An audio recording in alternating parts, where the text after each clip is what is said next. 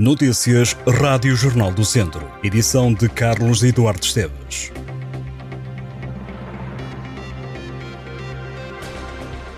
Anabela Oliveira assume a presidência da Câmara de Taboaço depois do presidente e vice-presidente terem sido suspensos no seguimento de uma investigação policial de que estão a ser alvo. A decisão foi transmitida na tarde desta segunda-feira, numa reunião que a vereadora eleita pela coligação PST-CDS teve com os presidentes da junta do município. Para o lugar de vice-presidente deverá subir o vereador Manuel dos Santos Costa, que estava sem pelouro, e entrar Maria de Lourdes Figueira, que estava como suplente.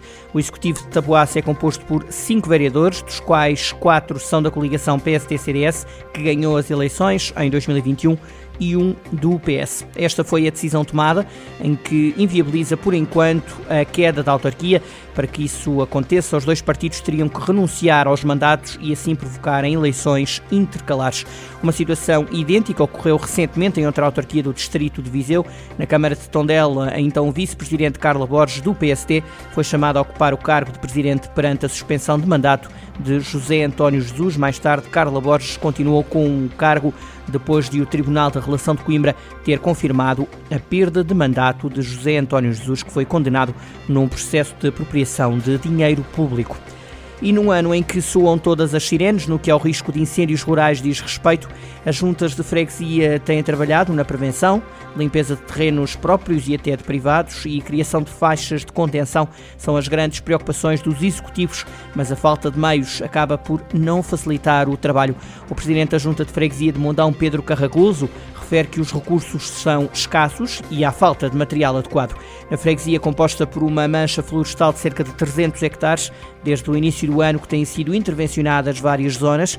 O presidente da Junta de Mundão frisou que tem trabalhado de forma a alertar a população para fazer a limpeza de terrenos, sobretudo junto às povoações. Também a Junta de Freguesia de Repeses e de São Salvador tem trabalhado na limpeza de terrenos.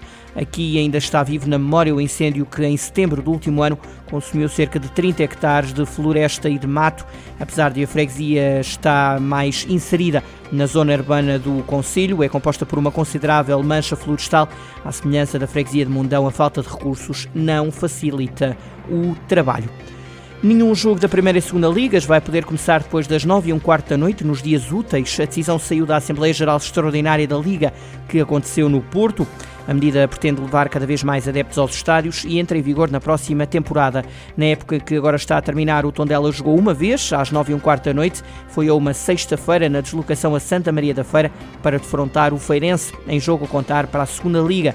Quanto ao Académico, a hora mais tardia em que entrou em campo, em jogos da Liga Portugal, foi na recepção ao Boa Vista para a Taça da Liga, jogo no Fontelo que teve início às 8 e um quarto da noite. Os clubes decidiram também que a Taça da Liga terá novo formato. Na competição entram apenas oito equipas, as primeiras seis colocadas da Primeira Liga e as duas primeiras da Segunda Liga.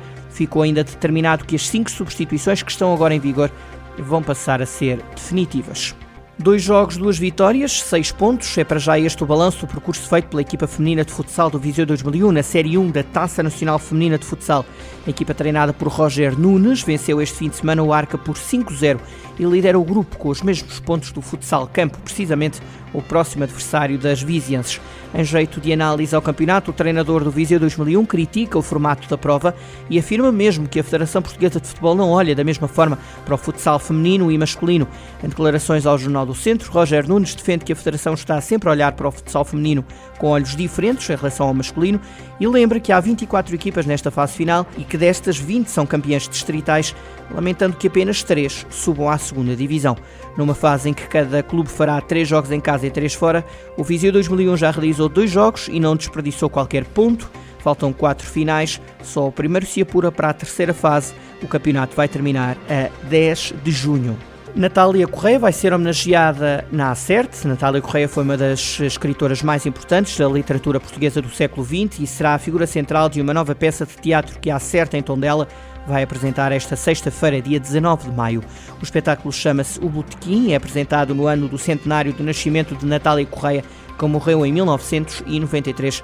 O espetáculo quer recordar o papel da autora, não só na literatura, como também na defesa dos direitos humanos e na luta pelos direitos da mulher. O botequim reflete sobre a poesia e a escrita da autora, que também foi deputada na Assembleia da República e que defendeu um espaço maior para a cultura na sociedade portuguesa, criando uma contradição entre, por um lado, a crítica à realidade e ao sistema e também a necessidade de mudança, e do outro, o cotidiano banal e repetido. O espetáculo será apresentado em Tondela às 9h45 da noite desta sexta-feira.